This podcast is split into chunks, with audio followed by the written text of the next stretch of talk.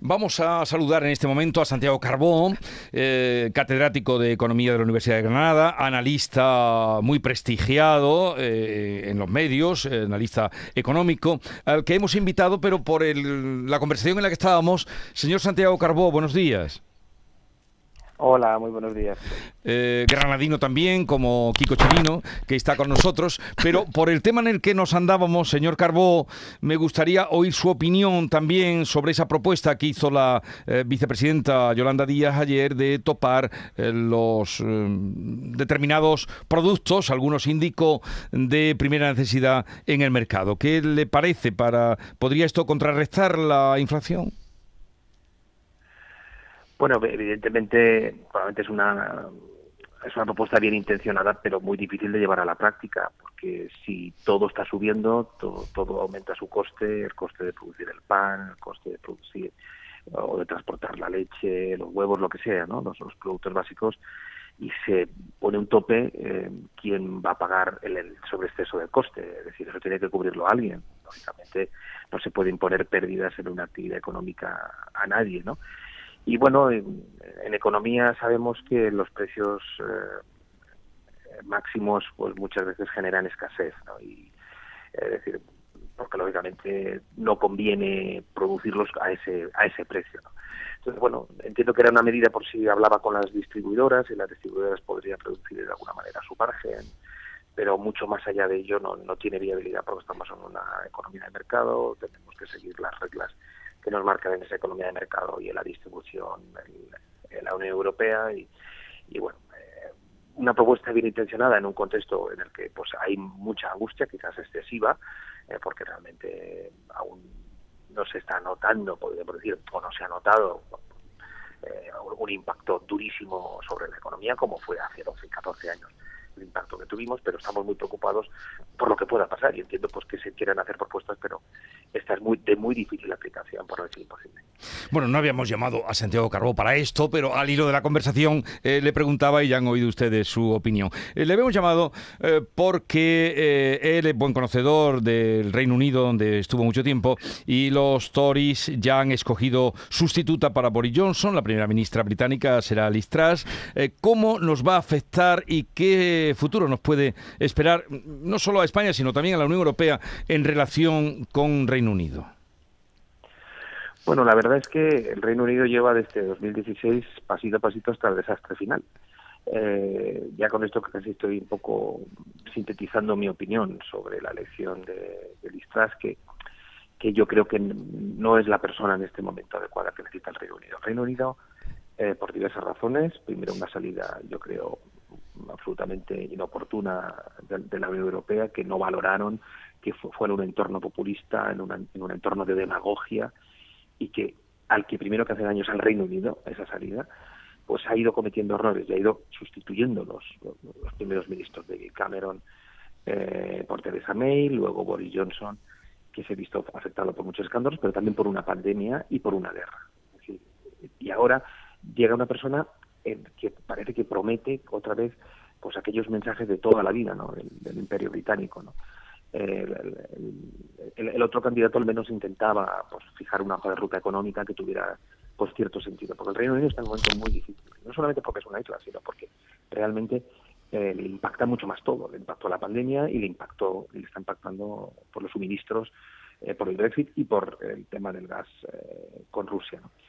Bueno, lógicamente es una economía pues que lleva varios años hacia abajo y eso hace que los que de alguna manera nos o tenemos relaciones comerciales o, de turismo, etcétera, con ellos, bueno, pues pues estemos algo preocupados, ¿no? Porque una economía que se empobrece, pues no no es el mejor entorno, pues para que eh, pueda aumentar el número de turistas o que pueda mantenerse un número de turistas con un volumen de gasto como nos gustaría y eso que a ellos les encanta, en España les encanta Andalucía mm. y les encanta la Costa del Sol y todas nuestras costas.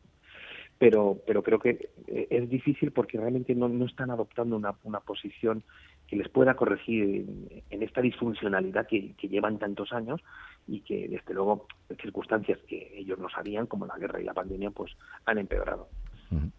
Esta mañana decía usted que les gusta España, les gusta Andalucía, no es para menos, eh, les gusta la cerveza. El titular de Daily Star hoy decía lágrimas por la cerveza señor Carbó, y sugiere que una pinta de cerveza podría alcanzar las 20 libras esterlinas, ya que los pubs enfrentan, se enfrentan a un aumento del 500% en los costos de energía. Eso serían unos 23 euros por eh, pinta de cerveza.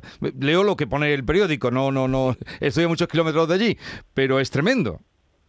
Sí, yo quizás es, eh, es un tabloide y quizás es un poco excesivo, pero el encarecimiento seguro ya se ha producido. Es decir, realmente eh, al ser las características de isla y además una isla que no tiene en este momento unas buenas relaciones comerciales un buen conjunto de relaciones comerciales con el mundo, en concreto con su vecino, que es la Unión Europea, pues eh, se le encarece todo mucho más, ¿no? Y bueno, desde luego eh, parece una tontería, pero algunos productos básicos como la cerveza, pues van a hacerse mucho más caros. No digo los 23 euros o los 20 libras, pero sí que se van a encarecer. Pero vaya titular, lágrimas por la cerveza. Eh, aprovechar hoy a mediodía, acordaros de cómo lo están, digo, aquí a los compañeros que tengo.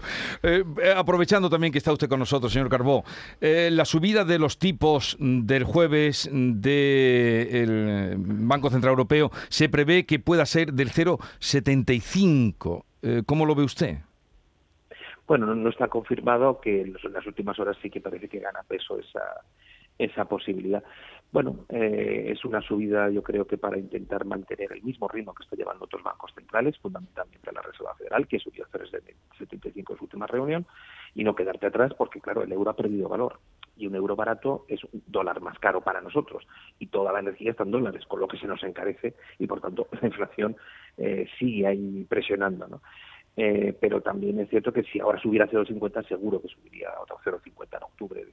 Lo que quieren señalar es que ahora sí que se van a tomar en serio eh, la inflación, pase lo que pase, porque en agosto hemos tenido una subida de Euribor importante que ha encarecido hipotecas y crédito, por eso digo pase lo que pase, y las deudas de algunos países, como sobre todo como Italia, ya están en el entorno del 4%, es decir, que, ya es un, nivel que hay que empezar a vigilar, y sin embargo van a seguir subiéndolo a pesar de que haya esos riesgos que, en algún momento pueden dar algún susto, incluido la deuda soberana, que yo no descarto que dé algún susto, sobre todo en el caso italiano, en los próximos meses. Pero eh, la inflación podría seguir subiendo aún más o con esas medidas eh, se podría detener? Bueno, la idea, desde luego, es que eh, esas medidas enfríen un poco el consumo excesivo que pueda haber en la economía. Eh, si suben los tipos de interés, pues la gente no se endeuda para comprar determinadas cosas, si no tiene el efectivo en su cuenta. Eh, pero en la parte que viene, de la, parte de la inflación que viene de la energía, eso no puede dejar nada al Banco Central Europeo. Es decir, es muy importante que la geopolítica, por un lado, y por otro lado, las medidas que puedan tomar los gobiernos, que no es fácil, para topar los precios y para parar los precios, pero, pero la idea es que el Banco Central Europeo pueda corregir el, exceso de demanda y que bueno y que poco a poco podamos tener un entorno más amable en, el ámbito energético, porque si no, desde luego, eh, un, 4 o un 5% de la inflación se nos puede quedar mucho tiempo mientras siga eh, esta gran tensión en, en los mercados petrolíferos y de gas. No sé si se nos ha acordado, señor Carbó. Yo sí que lo escucho. Sí, eh, no, era el final que usted estaba, eh, cuando estaba concluyendo, que habíamos, daba la impresión de que se había cortado. Eh, bien, pues en fin, da la impresión de que la situación económica se está deteriorando a una velocidad mayor de la prevista, ¿eh? Sí, desde luego por eso el Banco Central Europeo se plantea 0,75, porque la inflación genera muchas dudas y no queremos que la inflación llegue tan elevada al 2023 y por eso quieren actuar mucho para que empiece a bajar, aunque sea poco a poco. Yo creo que se nos eh, se nos va a quedar bastante tiempo, aunque mm, puede que vaya bajando poco a poco y eso ya es un entorno más favorable para la economía. Santiago Carbó, catedrático de Economía de la Universidad de Granada, gracias por estar con nosotros y como siempre un saludo, agradecidos por su atención.